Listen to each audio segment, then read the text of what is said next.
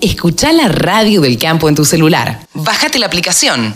Es re fácil. Saben que la semana pasada estuvimos charlando con María Eugenia Raciati, que es ingeniera agrónoma y vive en Cañada Rosquín, en provincia de Santa Fe. Es, eh, bueno, es por esto que decidimos charlar de nuevo, porque justo en la parte casi, casi más conflictiva, polémica o como le quieran llamar, se cortó la comunicación. Ahora parece que tenemos una buena comunicación. Vamos a ver si sale enterita la nota, si no se nos corta. Hola María Eugenia, ¿cómo estás? Hola, muy bien, ¿vos? Pero muy bien, gracias, gracias por atendernos. no, eh, gracias a ustedes. Eh, yo decía, eh, bueno, que se nos había cortado la comunicación el otro día cuando yo te había preguntado justo si esta ordenanza que tienen en Cañada Rosquín eh, se podría aplicar en, todo el país. Y vos ahí me dijiste, bueno, nos vamos a meter en un tema medio complicado, pero a ver, ¿por qué complicado? Es complicado porque, bueno, en la Argentina cada provincia tiene su propia ley sobre fitosanitarios y, y bueno, en los pueblos, en, en la provincia de Santa Fe o las municipalidades y comunas, eh, por ahí se generan ordenanzas, general, eh, por lo general, o, siempre, las ordenanzas, que son más restrictivas que la ley, eh, bueno, tienen más poder, ¿no? ¿Pero por qué es así? Bueno, es por la ley orgánica de comunas, supongo, esa parte te la debo. pero bueno, las ordenanzas siempre y cuando sean más restrictivas que la ley, o sea, que tengan cosas que, que mejoren, por decirlo de alguna manera, la ley. Claro. Eh, bueno, se trabaja sobre la ordenanza. Okay. Hay muchas comunas que, o municipios que dicen, bueno, eh, nos acoplamos a la ley 11.273. Claro. El tema ahí un poco está es quién ejerce el poder de, cumplimiento de la ley, ¿no? Ajá. Entonces, bueno, las comunas se arman de estas ordenanzas que les permite eh, el control, ¿no? Porque bueno, convengamos que en el caso de los fitosanitarios, el organismo de control eh, son provinciales y bueno, no pueden llegar a controlar que esté todo, que se haga según la ley. Por ahí se manejan sobre denuncias y bueno, es como que siempre en este país nos falta un poco el poder de policía, ¿no? Sí, claro. Que hagan las cosas como correspondan. Claro. Eh, eh Habíamos estado charlando la semana pasada con María Eugenia Raciati, como les decía, en un comienzo, sobre una eh, em, ordenanza sobre el uso de fitosanitarios, un tema tan, tan polémico acá en, la Argentina. Eh, y la pregunta concreta es, a ver, ¿se podría aplicar tal cual está hecho esto en Cañada Rosquín? Eh, ¿Se podría aplicar a nivel país? Sí, habría que, que, deberíamos trabajar como país, ¿no? No como provincias especiales. Sí, obviamente que a lo mejor algunas provincias en lo que es la producción tienen producción distintas distintas producciones, ¿no? Pero bueno, creo que nos debemos un debate de esa naturaleza porque si no todo esto hay mucho ruido en la línea. Eh, imagínate, cada provincia tiene su ley, cada municipio comuna tiene su ordenanza. Entonces, bueno, llega un punto que si vos te estás mudando, por ejemplo, de Santa Fe a Córdoba, ya ahí rigen otra, otras leyes. Y, bueno, ahí no estamos trabajando como, como un equipo, ¿no? Eh, sino como un grupo de personas, de productores o de ingenieros agrónomos. Entonces, creo que ese debate se debe a nivel nacional. Eh, a sabienda ¿no? Que, es un país donde, donde la producción agropecuaria es un bastión muy, muy importante. Claro, claro. ¿Y, y crees que, a ver, porque vos sos una mujer interesada en todos estos temas, ¿y crees que, eh, que en algún momento se puede llegar a dar, que nos pongamos de acuerdo a nivel país? Y yo aspiro que sí, siempre fui una soñadora. no, no, una cosa es lo que uno aspira eh, y otra cosa es lo que se puede dar. Es la posibilidad. Claro. Eh, a ver, yo creo que, que que los gobiernos de turno o, o, los funcionarios de turno a quien le competen estas acciones eh, deberían aprender a escuchar todas las partes, ¿no? En todo este, este derrotero que, que, hicimos acá en Cañada Rosquín y en otras localidades donde me han llamado, uno ve que a veces se escucha el que más grita. Sí, claro. Y, y bueno, entonces también, en base al desconocimiento de muchos funcionarios, eh, toman eh, acciones o resuelven cuestiones en función de esto, ¿no? De, quién pisa más fuerte en ese momento. Con lo cual, eh, no solamente en, esta en esta ley, sino en muchas otras cosas pasa lo mismo. Y bueno, tenemos un país tan diverso, con, con, con tanto tipo de producciones, con tantas localidades pequeñas, medianas, grandes, con distintas eh, idiosincrasia de cada localidad, ¿no? Entonces, bueno, sí, nos debemos una escucha entre todos de, de, partes, ¿no? por todo lo que implica para, para el país, para la salud y para, para la producción, o sea, para todos. Sí, claro, para que todos estemos tranquilos de un lado y, y de otro. Claro, eh, Los que están a favor del uso de fitosanitarios y los que están en contra, digamos, ¿no? No, es que yo no creo, yo sí creo que está la parte que está en contra. Claro. No creo que esté la parte que esté a favor. O sea, no, acá no es que uno esté a favor del uso indiscriminado, por eso te digo de lo de la escucha. O sea, mm, creo que, que los que estamos en este tema o que hemos transitado este camino porque nos tocó en el trabajo, porque es nuestra profesión o por diversas cuestiones o porque son productores, eh, son, son cosas de necesidad, no es que es por un gusto. Y eh, lo mismo pasa con las producciones hortícolas, lo mismo pasa por, con la fruticultura, que son las economías regionales. Entonces no es que uno esté a favor o en contra del uso o no uso. Uno está a favor del uso correcto y de las buenas prácticas agrícolas para tener una producción que pueda rendir en función de la necesidad de alimentos. Entonces, la, discusión es mucho más grande. Claro. Eh, eh, sí, yo, yo entiendo a lo, que te referís. Eh, tenemos un país diverso, tenemos la horticultura, la fruticultura, peras y manzanas en el sur, las vides, hay, hay, hay olivos o lo que sea donde se usan productos. Ahora, eh, ¿crees que nos vamos a poner de acuerdo? ¿Crees que, que en alguna oportunidad eh, quienes están en contra del uso de productos eh, fitosanitarios van a ceder esto?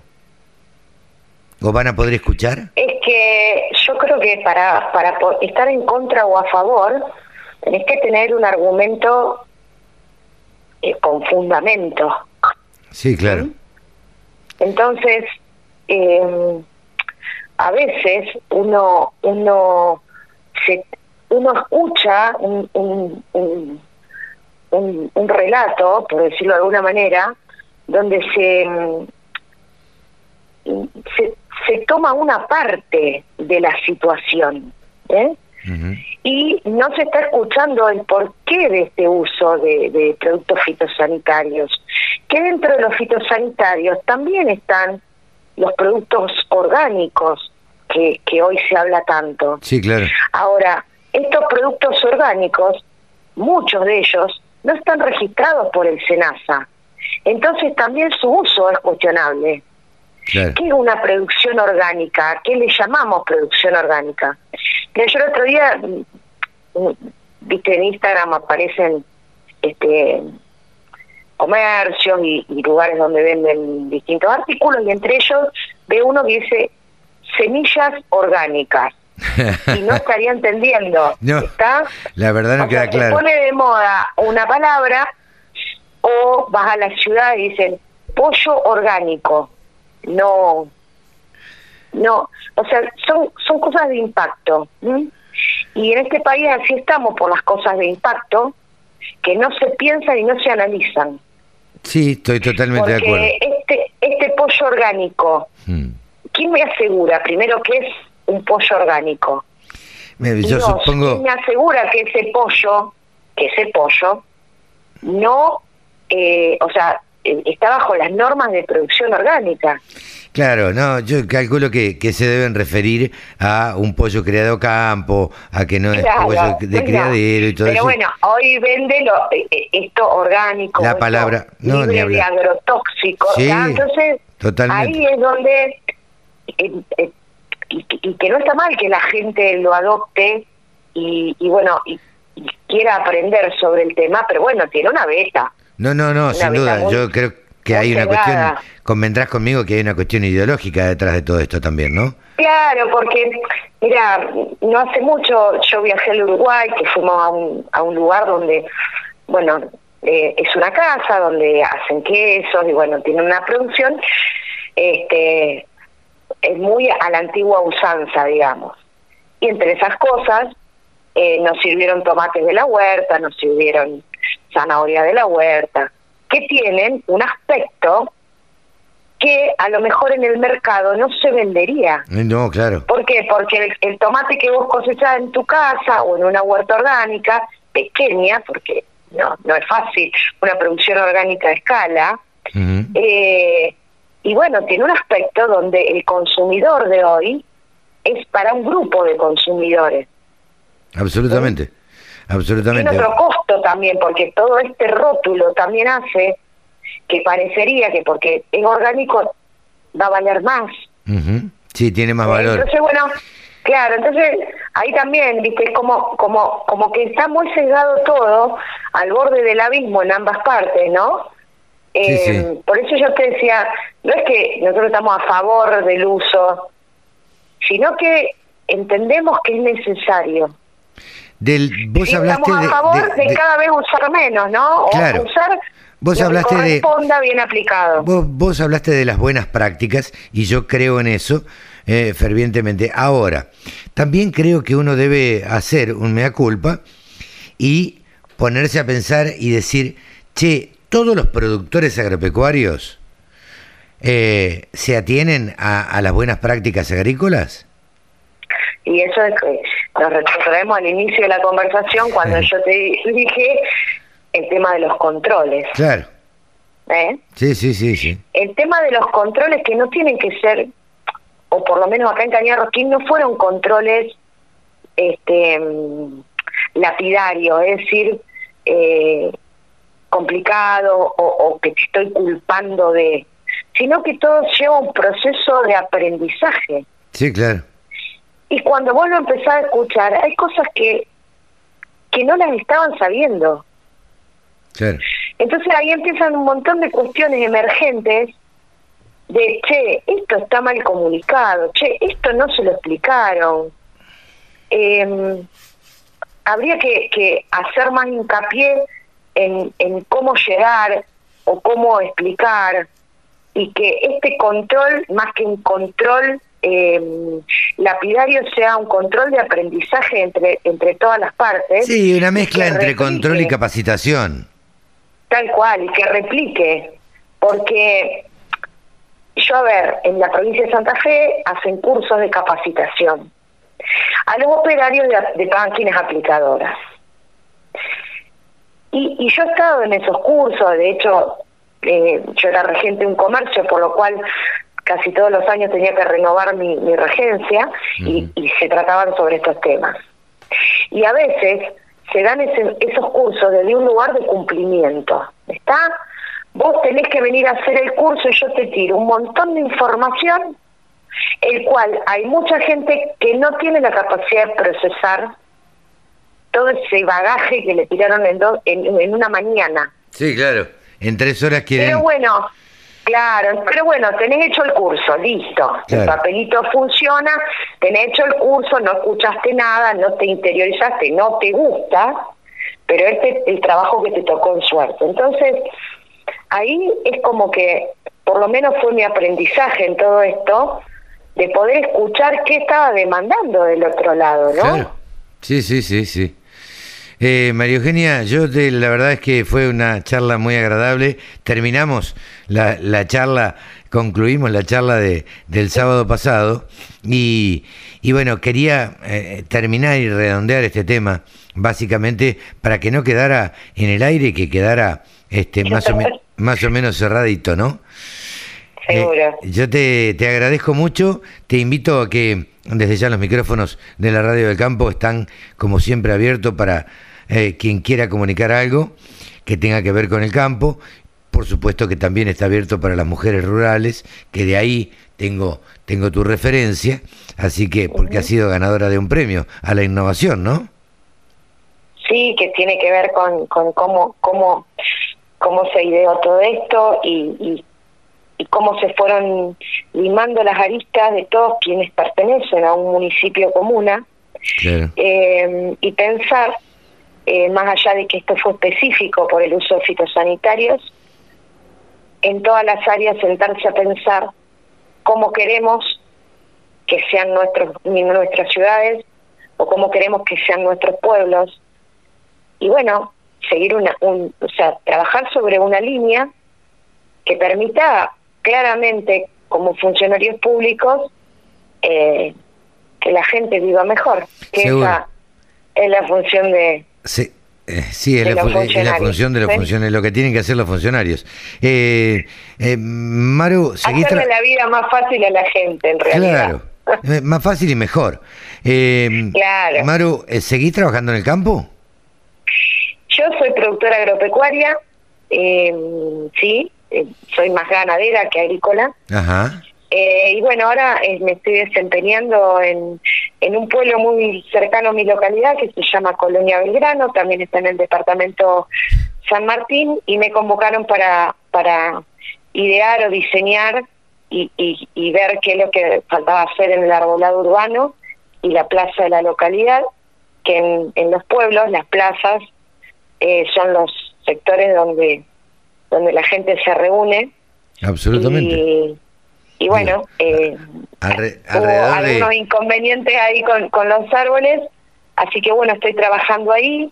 Me ofrecieron dar una, un curso de, de capacitación de arbolado y, y bueno, dije que sí, más allá de, eh, de, lo, de lo que genera económicamente, ¿no? Porque es un plan de provincia, pero creo que es importante ir llevando decir, dinamitando en el buen sentido con esta con esta cuestión de cuán importantes son los árboles, cuán importantes son cuidarlos, cuán importante nos generan tener un pueblo lindo, un pueblo paisajísticamente saludable, porque también influye en, en, el sentido de la gente, que se sientan protagonistas de esa plaza.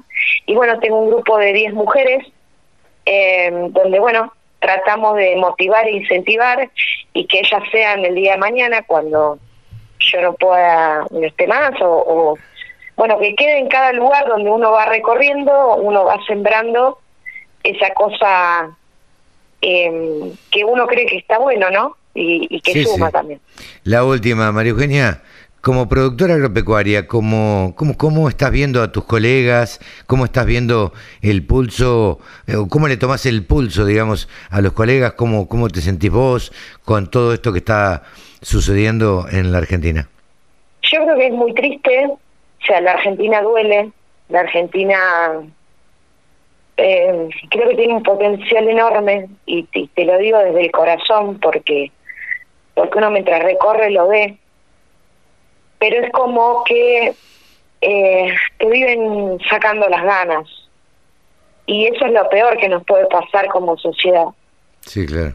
Eh, porque porque cada cosa que uno quiere emprender eh, es mucho el dinero, es mucho el esfuerzo, es mucha la gente que se tiene que comprometer y con un futuro incierto.